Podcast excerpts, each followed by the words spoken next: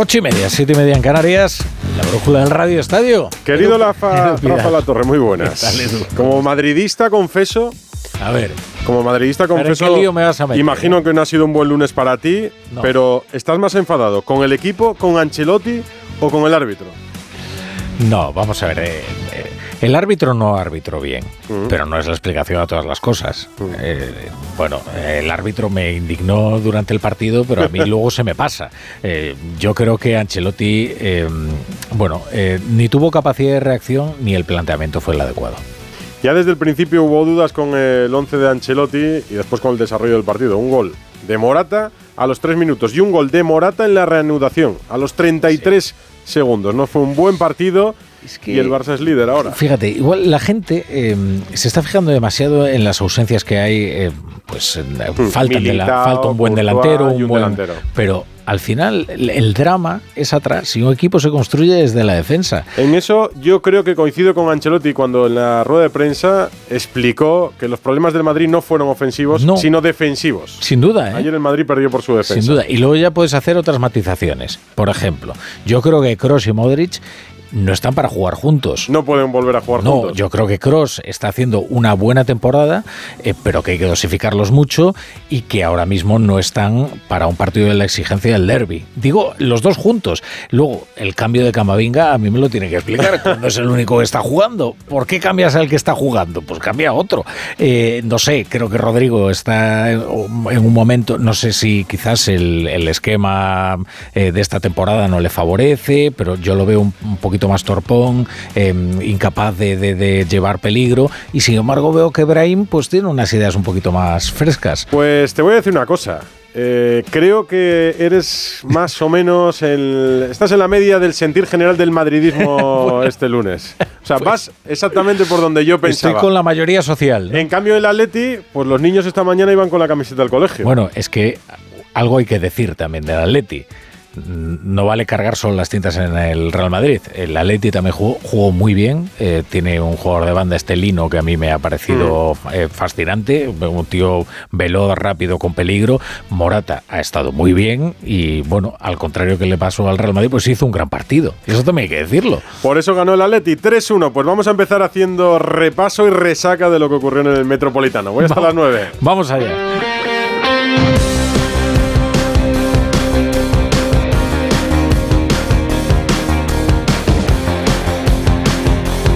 La brújula de Radio Estadio. Edu Pidal.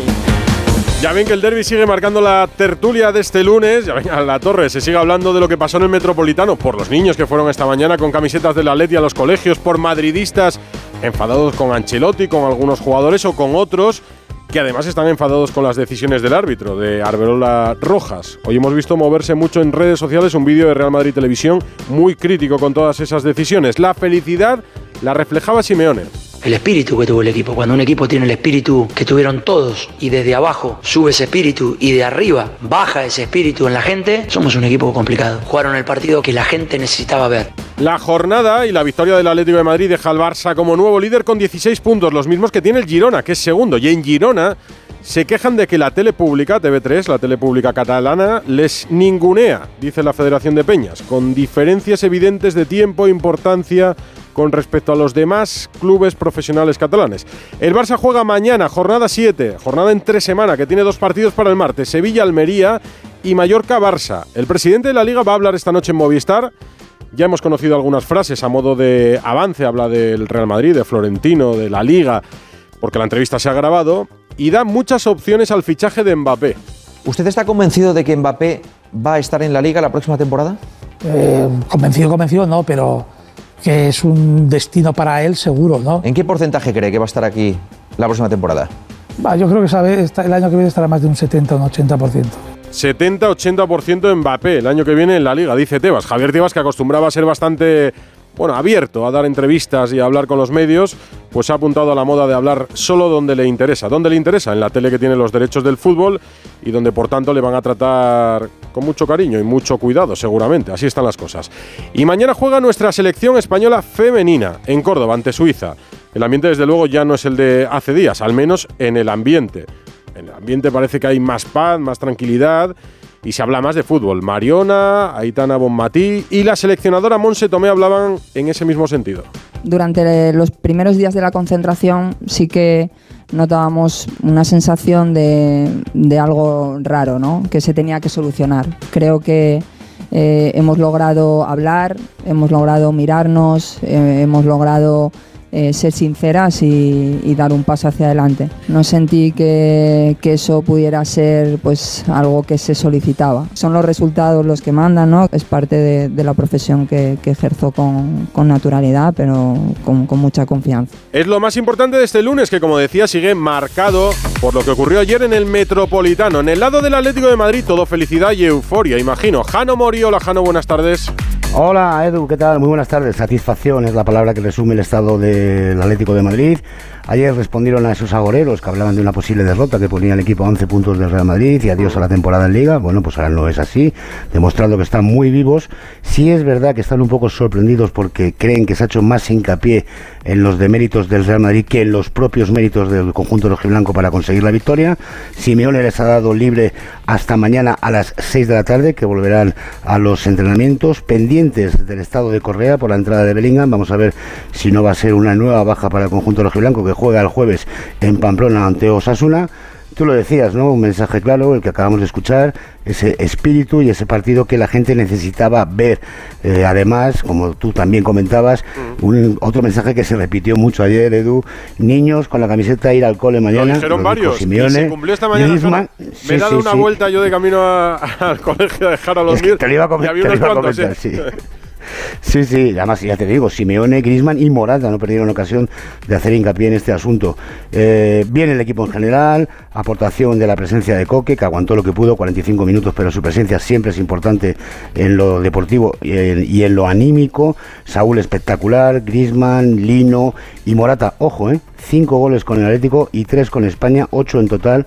Pocos delanteros o ninguno puede presumir de esas cifras en Europa. Y además a todo esto hay que añadir, eh, Edu, que lo vieron 69.082 espectadores, récord histórico oficial de entrada al Civitas Metropolitano. Así que, bueno, pues eh, sin mucho tiempo, porque ya sabes que el fútbol eh, va muy deprisa, para disfrutar hasta al menos hasta el jueves que volverá, como te digo, a jugar en Liga frente a Osasuna en Pamplona. Alegría como imaginaba. Gracias, Jano, en el lado del Atlético de Madrid. Es verdad que esta mañana, como varios lo repitieron, caló el mensaje y había muchos niños con la camiseta del Atlético este lunes, aquí en la capital. En el lado del Real Madrid, enfado. Enfado con el equipo, con el entrenador o con el árbitro, pero enfado al fin y al cabo. El lunes, desde el lado blanco. Fernando Burgos, buenas tardes. Hola, ¿qué tal? Buenas tardes. Voy a parafrasear al Cholo, pero desde la orilla blanca. El Madrid hizo el típico partido grande que desespera y enfada al madridismo y deja muchísimas dudas. Mm. Como os contaba anoche en el Radio Estadio Noche, Ancelotti sale muy tocado y cuestionado. Tranquilos, ¿eh? no le van a echar mañana. No, ni el jueves, ni posiblemente el fin de semana. No gustó el once titular, ni la gestión del partido. Nadie esperaba en el club un cambio de sistema, el famoso árbol de Navidad, ni que Tony Cross y Luca Modric jugaran juntos de inicio por primera vez esta temporada. Sí, los dirigentes no se escudan ni en las decisiones arbitrales polémicas de Alberola Rojas, ni en las cuatro, cuatro bajas importantísimas. Se echó muy en falta a Courtois, Militao, Carvajal y Vinicius, parte de la columna vertebral, porque sus sustitutos no estuvieron a la altura. Dolió muchísimo la derrota por el fondo y por la forma. Sí, quedó señalado el entrenador, ya lo he dicho, pero también la gran mayoría de los jugadores. Toda la defensa sin excepción. Parte del medio campo. Estoy con la torre y lo dije ayer y lo voy a repetir 30 veces. Modric, 33 años, 38 eh, años. Cross, 33 años y medio. Se llevan 4 y medio. No pueden jugar juntos de inicio. Se demostró al final de la temporada pasada y se ha demostrado en el primer partido grande. Pero Rodrigo está agafado. Son 6 partidos sin marcar un gol. Hizo el primero en San Mamés y la pólvora se le ha quedado ahí. Hay autocrítica de Ancelotti y los jugadores de puertas para adentro. Esta vez nadie de los jugadores habló en zona mixta. Hicieron, pues eso, al autobús directamente. Pero el entrenador, el italiano, sí dio explicaciones en sala de prensa y atención a lo que dijo, ¿eh? porque se echan las culpas.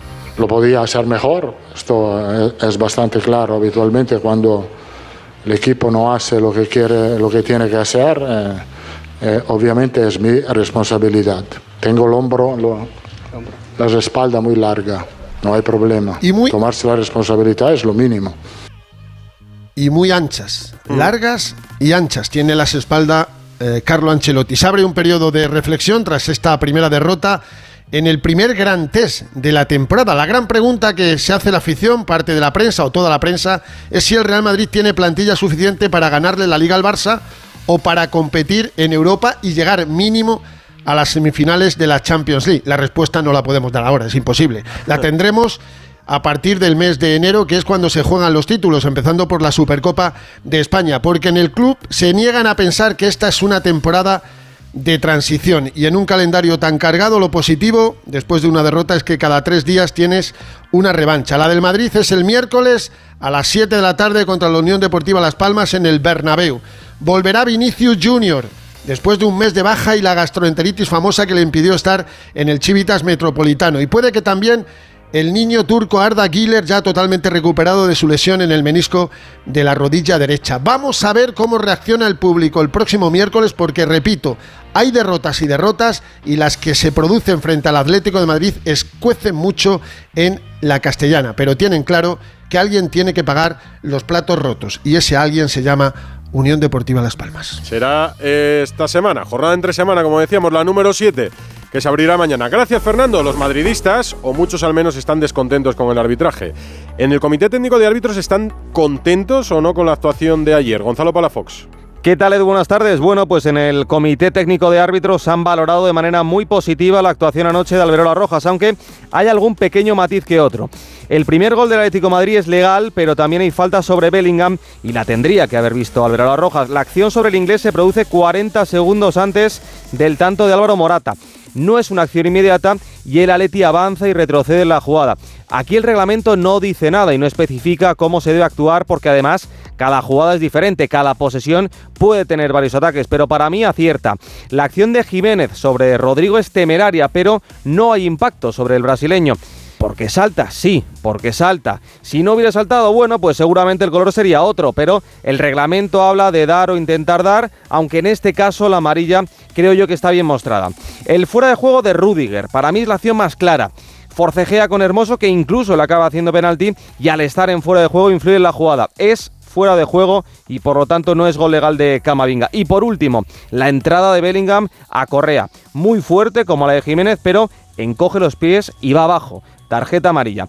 Así que partido muy difícil para Alberola, pero en el CTA satisfechos con el primer derby del castellano manchego. En el Real Madrid no piensa lo mismo, ya te lo digo, Gonzalo. Lo vamos a discutir en Radio Estadio Noche a partir de las once y media. Ahora el análisis, la reflexión, la firma con la que cuenta la brújula cada lunes, la del director de Radio Estadio, Edu García. Buenas tardes. Hola Edu, ¿qué tal? Muy buenas. Para empezar, no sé tú, pero yo he visto mucho crío con camiseta atlética por la zona donde me muevo. Siguen siendo convincentes. Simeone, Grisman y compañía que ayer hacían esa petición al seguidor más peque. Bueno, el orgullo por lo de ayer dura y hay motivos para ello. Por ejemplo, el de la capacidad de crear, de dominar y de pensar más en las virtudes propias que en cómo aniquilar las ajenas. Bueno, al menos de hacerlo de manera compasada. Vuelos de Lino y de Saúl por un lado, pero intento también, conseguido, de que Bellingham se mueva menos que presa en una convención de bucaneros. Ese pecho hinchado que tiene hoy el Atlético lo ha de invertir, lo ha de mutar en exigencia para conseguir logros mayores que meterle tres goles a Kepa. Me lo escuchaste anoche. La palabra título salió de la boca de Morata. Lo que no rematé es que solo él la conjugó y eso no puede ser. Todos le damos a la Leti y a su afición el poderío del sacrificio y la entrega, pero hay que pedirles ensoñación, capacidad para imaginarse en retos más ambiciosos, pasar del partido a partido al terreno del sueño a sueño. De las cuitas arbitrales me olvido. Desde el respeto a todos no las considero con entidad de polémica. Y del Madrid, pues poca novedad, salvo que sea por tiempo, por elegancia, nadie mentó ayer lo de Ancelotti. ¿Cómo se nota que este es tu último año? Repasado el derby, vamos con lo de mañana. La brújula de Radio Estadio. Te lo digo, te lo cuento. Te lo digo, cada año pago más por mi seguro. Te lo cuento. Yo me voy a la mutua. Vente a la mutua con cualquiera de tus seguros. Te bajamos su precio, sea cual sea. Llama al 91 555 5555. 91 555 5555. Te lo digo, te lo cuento. Vente a la mutua. Condiciones en mutua.es. ¿Los pitidos de oído no te dejan dormir? Toma Sonofin. Sonofin contiene ginkgo biloba que contribuye a una buena audición y melatonina para conciliar el sueño. Pitidos Sonofin de Pharma OTC. El seguro de moto de línea directa te lleva un duplicado de tus llaves estés donde estés. Así, si las pierdes, no tendrás que preocuparte por nada. Solo un seguro adelantado a su tiempo puede hacer esto. Cámbiate ahora y te bajamos el precio de tu seguro de moto, sí o sí. Ven directo a lineadirecta.com o llama al 917-700-700. El valor de ser directo. Consulta condiciones. Iberdrola trae planes a tu medida. Seis tarifas de luz que se adaptan a ti. Da igual que seas de los que disfrutan en pareja de una peli o de un karaoke. Y ahora, además, ahorra hasta un 20% en tu consumo de la luz. Llama al 924 24 24 o entra en iberdrola.es. Elige la tuya y empieza a ahorrar ya. Iberdrola, empresa colaboradora con el programa Universo Mujer. Si millones de personas vienen a las oficinas de correos cada año, será por algo. Conseguir el distintivo ambiental de la DGT para poder circular en zonas de bajas emisiones es uno de esos saldos. Descubre este y otros productos en las oficinas de correos y en visitcorreos.es. Entonces dices que estos sensores detectan si alguien intenta entrar. Claro, y cubren todas las puertas y ventanas. Así que tranquilo, su despacho y todas las cosas que le importan también están protegidas. Si alguien intentara entrar, podemos verificarlo con las imágenes al momento. Y si detectamos un problema real, avisamos nosotros mismos a la policía. Protege tu hogar frente a robos y ocupaciones con la alarma de Securitas Direct. Llama ahora al 900-272-272. La brújula de Radio Estadio. Edu Pidal. El líder juega mañana a las 9 y media en Mallorca. El Barça, que fue capaz de remontar un 0-2 del Celta en Montjuic, visita mañana la capital balear. Por eso ha hablado Xavi. Alfredo Martínez, muy buenas. Hola, muy buenas tardes. Y por eso han entrenado esta mañana y hemos tenido la suerte de ver a De Jong. No ha gustado en el club que le viéramos salir por una puerta con muletas y con una aparatosa bota en ese tobillo derecho que tiene maltrecho y que le va a tener cerca de seis semanas de baja. Vamos a ver porque sin él y sin Pedri viajará mañana el Barcelona a Mallorca y con rotaciones, ¿no? Es una plantilla compensada pero algo corta. Dice, bueno, tenemos a Fermín López, que es un chaval que está dando buen rendimiento, a Lamin Yamal, para esos 20 jugadores que ha convocado el técnico para el viaje matinal hacia Mallorca, donde en los dos últimos años el Barcelona ha ganado por la mínima y con sufrimiento. Decías tú de dejar de hablar del derby. No, no. Se ha hablado y mucho en la sala de prensa del derby y el propio Xavi Hernández ha reconocido que vio el partido y estas fueron sus impresiones. Sí, lo vi, lo vi. Fue, creo que fue un gran partido, sobre todo del Atlético de Madrid, ¿no? La intensidad, la generosidad en el trabajo, creo que fue un gran partido de fútbol, ¿no?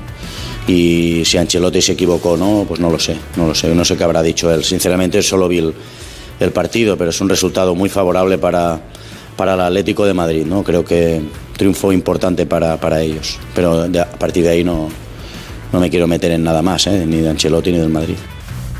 Es más, en una fase de la rueda de prensa llega a decir, yo no quiero hablar más del Real Madrid, a mí me preocupa el Mallorca y mi equipo. Sí ha reconocido que es una gran semana con los resultados, con el liderato, con su renovación y que, bueno, también le han preguntado, lógicamente, si está contento con su plantilla y si es mejor la plantilla del Barça que la del Real Madrid. Pues te lo diré en junio, te lo diré en junio. Esto son opiniones y son maneras de ver y entender el, el fútbol, ¿no? Y hay 200.000 opiniones. En junio hablamos. Eh, ahora que va a ir entrando Íñigo también, eh, Uriol Rumeu, eh, Gundogan, jugador contrastado, eh, Cancelo, jugador ya contrastado. El que más quizá puede sorprender es Joao Félix, ¿no? Su juventud, pero lo ha entendido muy bien. Creo que le favorece nuestro, nuestro sistema, esa posición le va, le va perfecto. Contento por los, por los fichajes. Le han preguntado por Dembélé, ha dicho que no le guarda rencor, pero que no le está siguiendo, que le desea lo mejor. Sobre Víctor Roque, ha dicho que le siguen, que no va a pasar por el quirófano y que en principio él espera tenerle en el mes de enero, que mañana habrá rotaciones. Yo creo que Cundé descansa, que Íñigo Martínez tiene posibilidades de ser titular y Rafinha también. Mañana la expedición del Barcelona viaja para tratar de consolidar el liderato y meter presión en cabeza. Junto con el Sevilla Almería, primeros partidos de la jornada 7 en Primera División que vamos a contar en Radio Estadio a través de la web y de las aplicaciones móviles porque nos va a coincidir con el debate de investidura desde el Congreso de los Diputados con el que estará Rafa La Torre. Pues mañana contaremos también el partido de España en Córdoba. Finalmente con aforo ampliado porque han decidido no colocar lonas en los fondos y dar salida a todas las entradas que no se habían vendido. Vamos a hablar de ello ahora a partir de menos 10, una hora menos en Canarias. Seguimos en la brújula del Radio Estadio, aquí en Onda. La brújula de Radio Estadio. Antes la última hora del Mallorca, mañana rival del Barça, Paco Muñoz. Hola Edu, el Mallorca busca la primera victoria en Somos después de la mala imagen en Montilivi ante el eh, Girona. Aguirre, según ha podido saber, Onda Cero tiene previsto tres eh, cambios. Daría entrada a Gio por eh, Lato, que está lesionado, a Copete en el eje de la defensa por Van der Heyden y la principal sorpresa, Sergi Darder. Estaría en el banquillo y jugaría de inicio Andón Prats en punta de ataque junto a Murici. El técnico mexicano ve a sus futbolistas muy motivados. Y contra el Barça todo el mundo quiere jugar, todo el mundo está motivado. No hay, no hay, este, no hay antecedentes, ¿no? Eh, Todo, todo el mundo con el Barça de manera natural, no necesito ni, ni motivarlos. Contra el Barça salen todos a full. Aguirre toma como referencia al Celta y Getafe que le plantaron cara al conjunto que dirige Xavi Hernández. Mañana a las 9 ese partido, a las 7 el Sevilla-Almería en el Sánchez Pizjuán. Y este es el análisis del fin de semana en la película de Paco Reyes. ¡Alguien ha robado tres de mis tartas! Tenía mucha hambre, yo no ¡Que me corten la cabeza! Seguro, Edu, que Ancelotti y Álava hubieran preferido que la Reina Roja, y no estoy hablando de Yolanda Díaz, no Edu, sino de la Reina de Alicia en el País de las Maravillas, le cortara la cabeza a Morata antes del derby y que le pusiera dos más encima a la de Álava para que hubiera llegado a alguno de los balones que llovían desde la banda. Anoche una parte del madridismo se quedó esperando el comunicado de Gilmarín y otra recordando cómo tuvieron a tiro en verano a Harry Kane.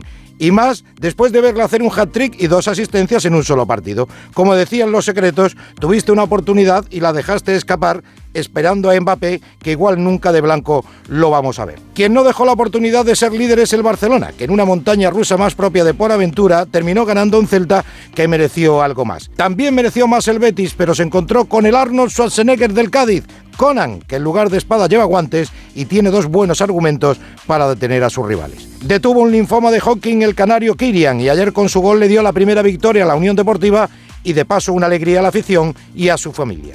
Y para familia los jugadores del Newcastle, que se repartieron los ocho goles que le metieron a Sheffield entre ocho jugadores diferentes y todos tan contentos y encima entrando en la historia. Como contentos estamos con la Alonsomanía que se ha desatado y no en la Fórmula 1 donde ganó el de siempre, sino en la Bundesliga, porque Alonso, Xavi, hace más que se hable del Leverkusen que del propio Bayern. Y para nivel, el de dos mujeres que han hecho historia. Una Carlota Ciganda en golf para España tras darle un punto definitivo a Europa en la Solheim Cup y otra, la etíope Asefa, que batió ayer el récord del mundo del maratón por más de dos minutos en una carrera de época.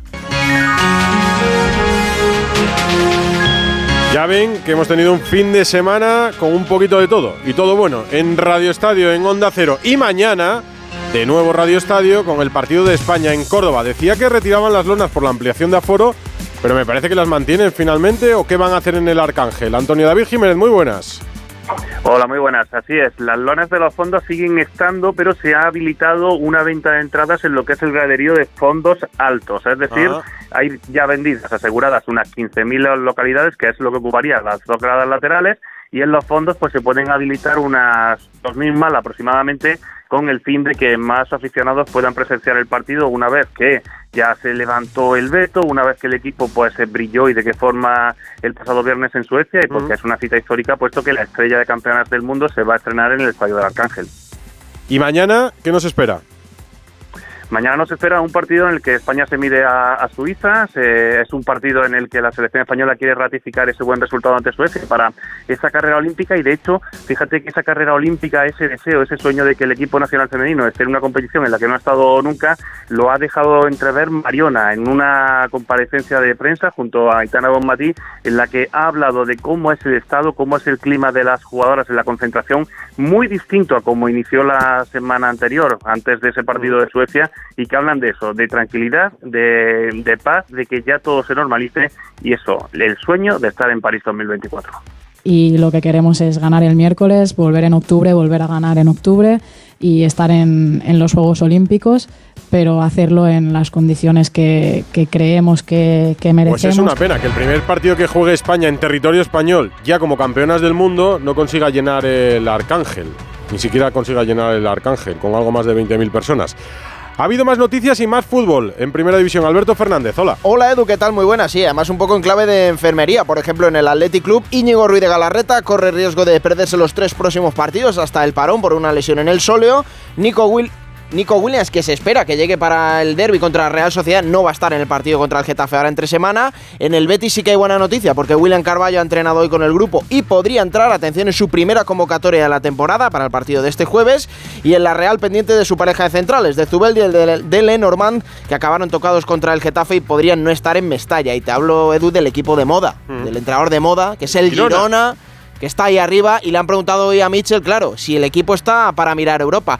Lo dice entre cas- castellano y catalán, pero se le entiende. Escucha a, ver. Mitchell. La exigència està molt bé, però hem de pensar que l'objectiu està molt clar i que en la jornada 6 eh, pot passar de pensar en continuar en primera divisió a ser un equip de, que esté pensant en Europa. En el meu cap és impossible canviar eh, d'un objectiu a altre.